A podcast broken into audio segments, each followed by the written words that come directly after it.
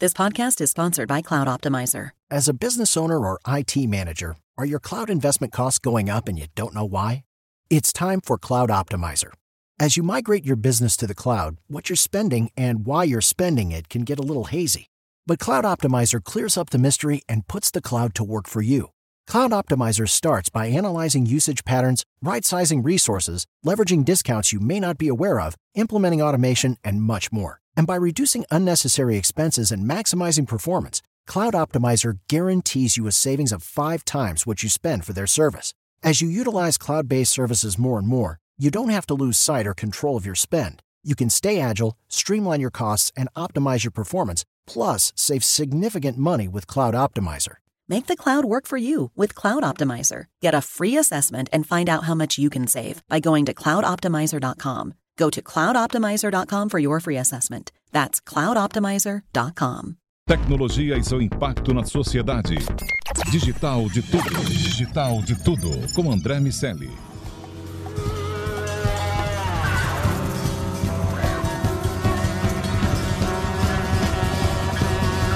Salve, salve, habitantes da sociedade digital, sejam muito bem-vindos. Eu sou André Miceli e esse é o Digital de Tudo, o podcast sobre o C-Level e a tecnologia, só aqui na Jovem Pan.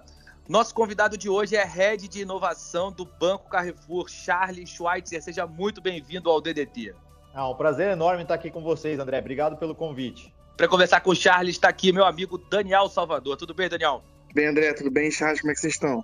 Muito bom. Charles, eu quero começar entendendo desse desenho. Queria é, que você me explicasse a relação entre as empresas do grupo e qual o lastro do banco para inovar nesse contexto. Ah, perfeito, André. Bom, a gente é um banco de ecossistema e a gente se define aqui efetivamente como uma fintail, né? Ou talvez a maior fintail do, do Brasil. É, o, o grupo Carrefour ele tem as lojas de supermercado, hipermercado, as lojas de bairro, etc. Você também tem dentro do ecossistema as drogarias, os postos e até os shopping centers. E aí, complementando esse ecossistema, você tem o banco. É, eu, como head de inovação do banco, eu estou olhando muito para soluções financeiras, mas também de que forma eu posso complementar esse ecossistema todo e gerar gerar melhores soluções para o cliente deste grupo, deste ecossistema Carrefour. Charles, é, eu tô dei uma olhadinha aqui no seu LinkedIn, na sua trajetória, na sua carreira, e queria que você comentasse um pouco para a gente, cara, do, do caminho até se tornar head de inovação. Como é que foi a sua formação? Quando é que você entendeu que a tecnologia ia entrar em definitivo na sua vida e como você acabou nessa, nessa cadeira de inovação? Legal, Daniel. Olha, eu brinco que eu estou na minha quinta carreira já. Né? Eu comecei em tecnologia lá em 97, depois eu passei por inteligência de mercado, planejamento estratégico, e a partir de 2012 eu começo a minha trajetória em inovação. A minha quinta carreira, eu sou professor e autor pela Inova Business School.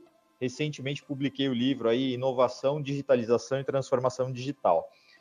É, essa carreira de inovação, ela é uma carreira relativamente nova dentro do, do ambiente corporativo. Eu acho que a gente tinha muito fortemente, principalmente dentro da indústria, carreiras ligadas a P&D, é, mas não a carreira de inovação contemplando as disciplinas que a gente tem hoje, de estímulo ao intraempreendedorismo e open innovation nesse relacionamento com o ecossistema de startups. Isso acaba nascendo mais ou menos ali em meados de 2008, 2009, quando é lançada a App Store. E torna-se possível que virtualmente qualquer empresa chegue a 7 bilhões de pessoas. E esse movimento então de empresas digitais e startups que começam a se valer desse ecossistema e aí complementam a, a, a relação das grandes empresas com o seu mercado consumidor. Então, a minha carreira de inovação ela começa ali em 2012 na Leroy Merlin, onde eu comecei a construir um framework de inovação que, que contemplava Open Innovation e empreendedorismo e foi se desenvolvendo desde então, até que em 2019 eu venho me juntar aqui ao grupo Carrefour dentro do Banco Carrefour. Charles, você mencionou o seu livro, aliás, um livro da Unitar Editora. Você trata inovação, digitalização e transformação como os três conceitos mais importantes para as empresas prosperarem na nova economia. Quero te ouvir as razões pelas quais esses são os três é, fatores mais importantes, é, os, con os, conceitos que as empresas não podem é, abandonar, não podem tirar do radar para se manterem relevantes nos seus ambientes competitivos. Ah, perfeito.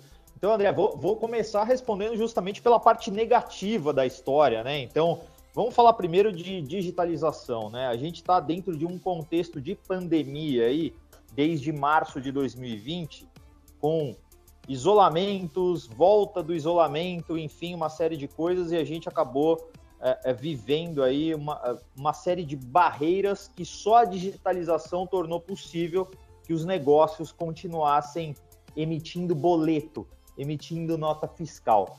Sem a digitalização, todas essas empresas estariam fora do mercado. E aí essa digitalização ela pode vir num nível mais rudimentar. Imagina o seguinte, aquela padaria do seu bairro que sempre foi um negócio físico, presencial, etc. E nunca se conectou a nenhuma solução digital, não fazia um delivery, não estava dentro de uma plataforma, um marketplace de entrega de comida, etc. De repente precisou fazer parte disso mas você também viu, por exemplo, o movimento de digitalizações aí de academias, de personal trainers, enfim, todo mundo do dia para a noite precisou de alguma forma digitalizar o seu negócio para continuar emitindo boleto e nota fiscal. Então, por que, que a gente tem que digitalizar? Porque se a gente não tiver digitalizado, talvez nem essa conversa que a gente está tendo hoje aqui a gente poderia estar tá tendo.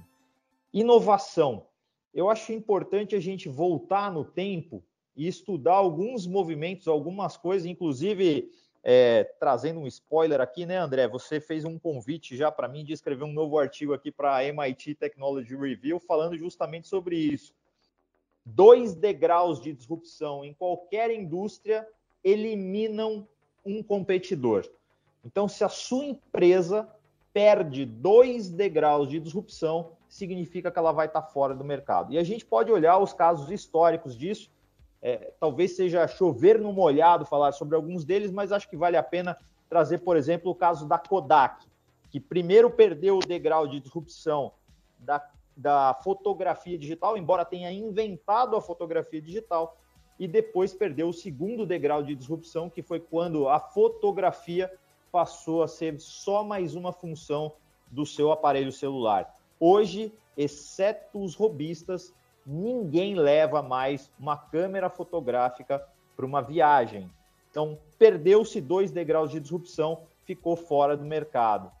É, e o terceiro ponto, a transformação digital, é porque a transformação digital, e aí acho que vale a pena a gente explorar talvez um pouco mais esse conceito.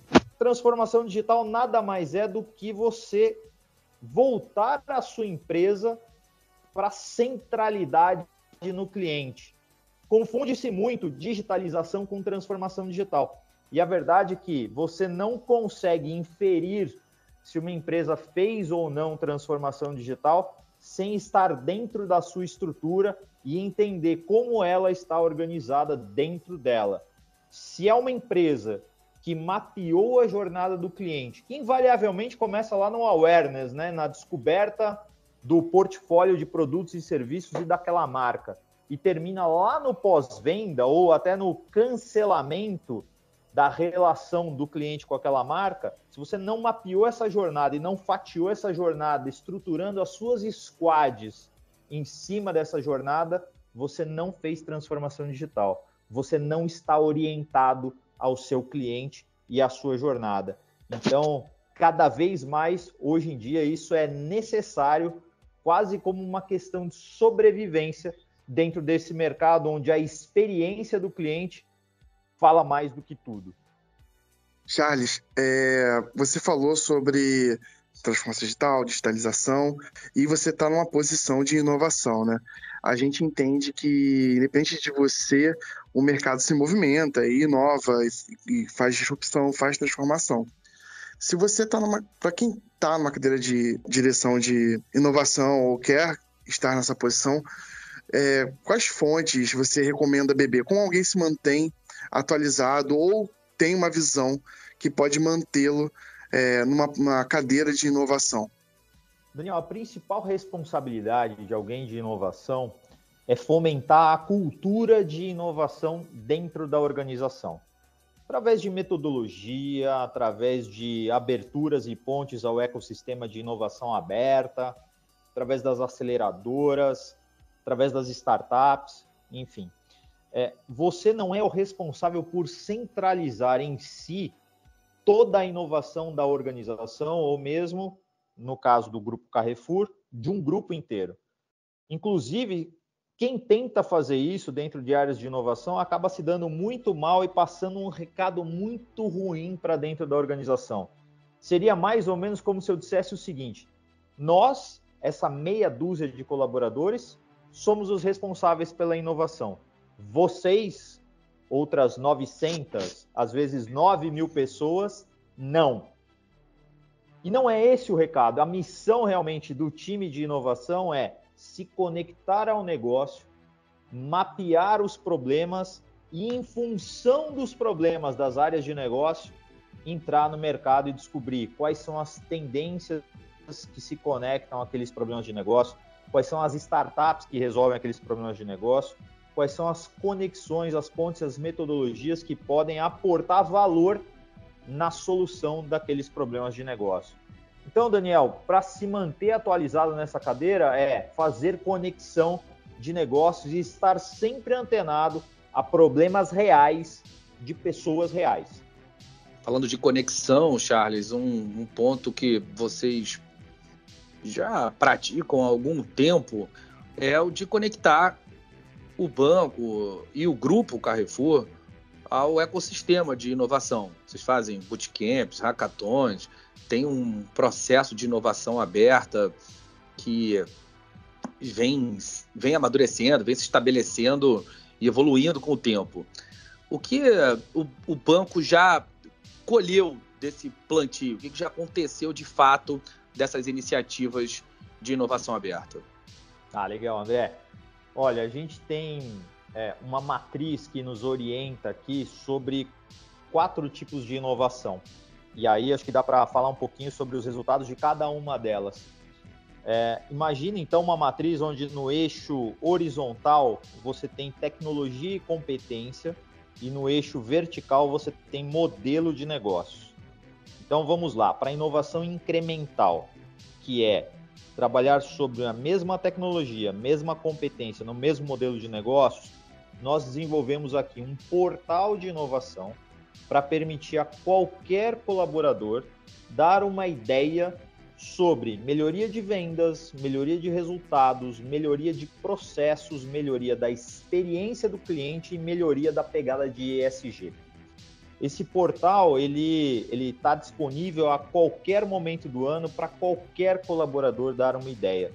E aí a gente abriu esse portal em abril do ano passado e a gente já bate mais de 100 ideias colocadas dentro desse portal, das quais a gente já vem em testes e colhendo os primeiros KPIs com 10 dessas ideias. Então, são testes que a gente vem implementando e os testes são muito promissores é, para a gente avaliar, inclusive, rollouts para todo o ecossistema. Do ponto de vista de inovação radical, que é quando eu mudo a tecnologia ou a competência no mesmo modelo de negócios, portanto, eu estou agregando tecnologia nova, alguma coisa que já funciona, ou uma competência nova, alguma coisa que já funciona, nós criamos aqui uma ponte com o ecossistema de inovação com as startups e a gente desenvolve o que a gente chamou aqui de Startup Jam. Nada mais é, se eu fosse resumir, do que uma sessão de design thinking coletiva entre uma squad ou uma área de negócios e seis a oito startups que se propõem a resolver os problemas que aquela squad ou que aquela área de negócios tem. Dessa sessão de design thinking, a gente sai com decisões ali basicamente de go, no go. E a gente desenvolve uma prova de conceito em até dois meses com aquela startup para a gente tentar mudar de novo indicadores do banco. passam aqui pelo nosso ecossistema por ano aproximadamente 50 startups. Dessas 50 startups, pelo menos 5 viram rollouts para toda a organização. É, são casos muito específicos de aplicações de tecnologia. Depois, André, se você quiser, a gente pode até voltar nesse caso e falar sobre alguns desses exemplos. Mas mudando lá para outro tipo de inovação, a inovação de ruptura, que é quando eu mudo o modelo de negócios, mas usando o mesmo tipo de competência ou tecnologia que eu já tenho disponível.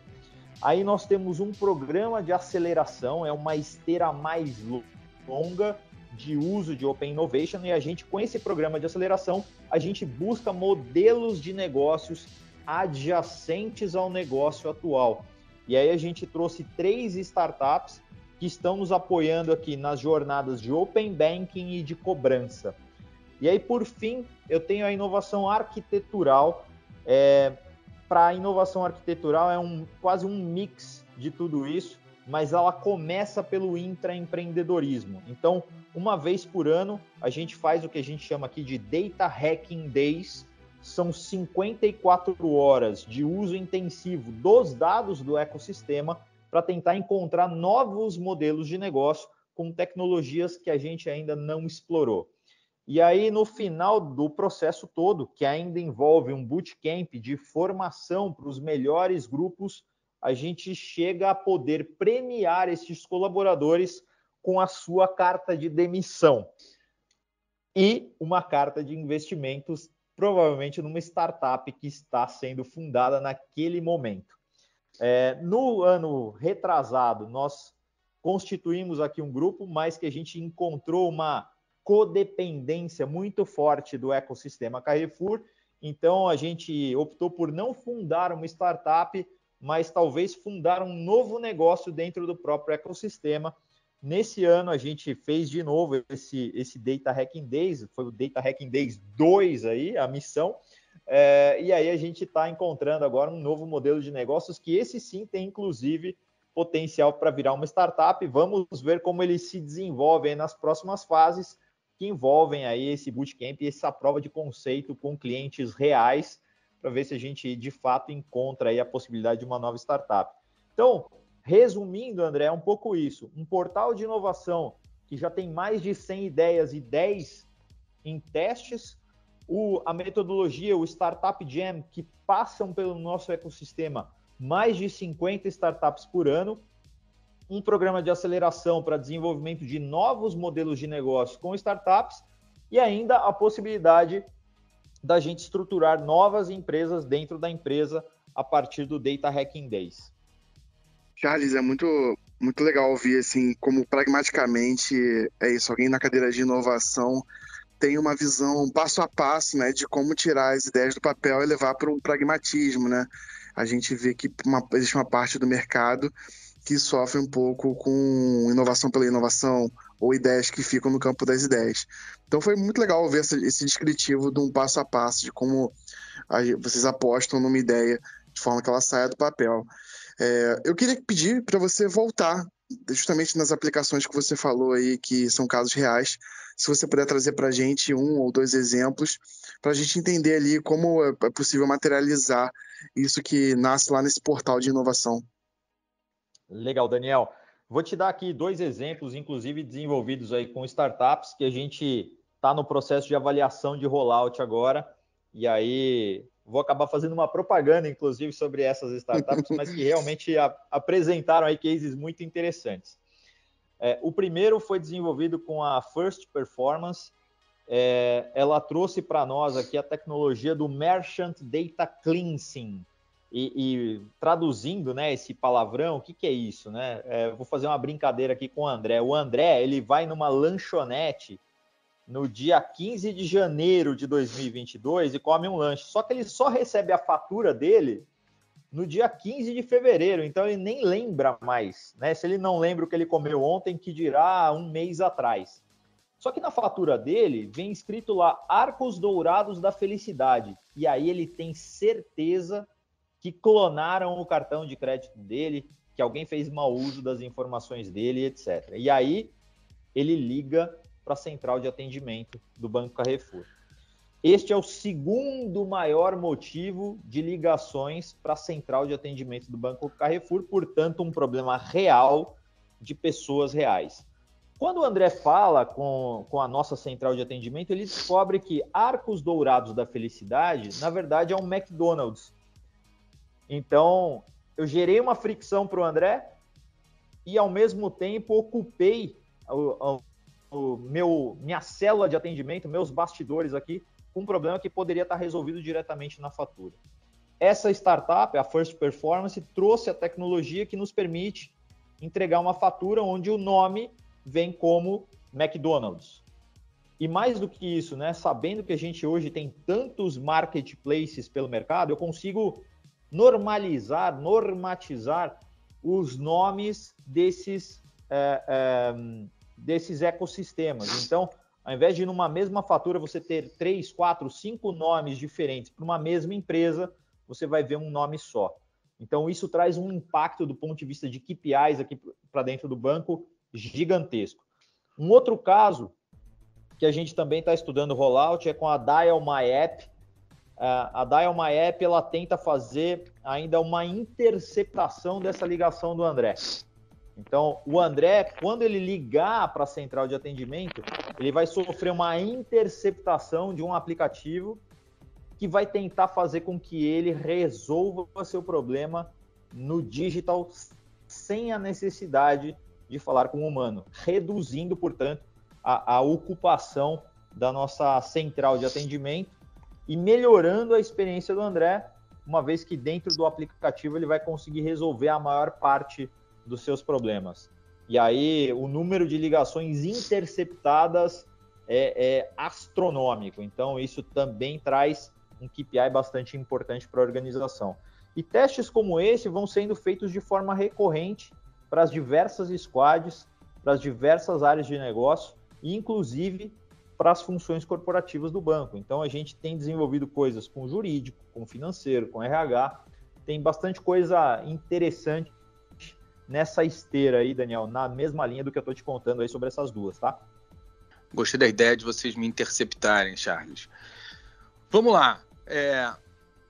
Como é que vocês vão conciliar é, o varejo, com as suas margens apertadas, a inovação com seu processo de tentativa e erro, que inevitavelmente tem ali é, uma demanda por investimento, os resultados de curto prazo que a bolsa é, de valores, o mercado financeiro em geral é, é demandam, o mercado, os acionistas, a, aonde entra a orquestração de um departamento de inovação é, para entregar valor e conciliar essas demandas? O varejo, a bolsa de valores, as margens apertadas, isso é, isso é um campo de jogo, né? E como tal, é, ele é entre aspas, relativamente igual para todo mundo, né? A gente escolheu jogar dentro dessa arena, então o que a gente precisa é conseguir performar dentro dessa arena. A responsabilidade de inovação dentro dessa arena é primeiro criar o seu próprio orçamento para poder permitir esses testes que vão alavancar os negócios, seja no, no top line, ou seja, seja no faturamento, seja no bottom line, seja no resultado. E para constituir esse tipo de orçamento, André, eu acho que vale a pena a gente reforçar que existem uma série de incentivos governamentais que também fazem parte desse mesmo playfield. Ah, nós capturamos aqui os benefícios associados à lei do bem. E a lei do bem, mais do que financia tudo aquilo que a gente precisa do ponto de vista de orçamento, para poder desenvolver junto com as áreas de negócios essas provas de conceito. As áreas de negócios, em geral, elas têm um controle orçamentário, elas definem seu orçamento em um determinado momento do ano e elas seguem 12 meses com aquela proposta de orçamento, fazendo a mensalização e fica muito difícil prever que num determinado mês eu vou testar uma coisa nova. Então esse orçamento ele sai da área de inovação, a gente entra como apoio financeiro, inclusive, para as áreas poderem testar coisas novas. E por ser um orçamento de inovação, tá tudo bem se der errado dentro de um determinado apetite financeiro. Então, aqui a gente determinou um apetite financeiro e de tempo para a gente poder testar coisas. E esse tempo e esse orçamento, ele acaba sendo controlado, gerido aqui por nós do time de inovação. Se extrapola demais o tempo para a gente entregar valor, ou se for extrapolar demais o orçamento, a gente já tem um problema aí no meio do caminho e é uma possibilidade da gente desistir da prova de conceito. Se a gente consegue, dentro do nosso apetite, provar o conceito daquilo e a gente tem KPIs que sustentem um rollout, fica muito fácil da gente ir num comitê de investimentos e defender um investimento adicional para a gente melhorar como um todo ou o top line ou o bottom line da organização. Então é um pouco assim, André, que eu vejo. O playfield é o mesmo para todos. Aí vou colocar algumas aspas aqui, porque sei que muda em função de tamanhos de organização, etc. É, mas dado o playfield, eu acho que é como você vai organizar e vai suportar as áreas de negócio de novo para resolver problemas reais de pessoas reais. Charles, não tem como a gente ter essa conversa toda aqui sobre inovação sem tratar sobre uso de dados com inteligência. Então, essa é a minha pergunta aqui para a gente fechar. Como é que o Banco Carrefour é, usa os dados do seu ecossistema para trabalhar dados de forma inteligente? Olha, Daniel, é, para mim é uma excelente pergunta. Eu tenho uma convicção de fundo é, que quem me ajudou a formar essa convicção foi a Sucarita Kodali. Ela é head é, da Forrester e ela fez uma apresentação dentro da NRF de 2019, trazendo um pouco alguns conceitos que para mim ficaram é, marcantes. Hoje, cerca de 85% dos varejistas americanos acham que estão entregando uma experiência personalizada para os seus consumidores. E só 5% dos consumidores acha que está recebendo algo personalizado. E para mim isso tem a ver com uma, com uma perseguição que todos os negócios tinham de estruturar um big data. A gente começou a perguntar coisas demais para o nosso cliente e entregar personalização de menos para o nosso cliente. Então eu vou fazer talvez um statement aqui um pouco pesado, mas naquele momento para mim ela matou o big data e acho que ela começou a abrir a possibilidade da gente criar um conceito novo chamado de Smart Data. Ou seja, eu só coleto aquilo que eu efetivamente vou usar. Como é que a gente está estimulando aqui dentro do Banco Carrefour e dentro do ecossistema Carrefour esse uso mais inteligente dos dados? Através de maratonas como essa que eu falei para vocês, do Data Hacking Days, onde a gente traz não só é, colaboradores do banco, mas colaboradores também do atacadão, do supermercado e até é, profissionais de outras organizações para fazerem parte, olharem para esses dados e entenderem que outras soluções, que outras formas de entregar valor para o cliente a gente poderia construir com isso que a gente tem dentro de casa.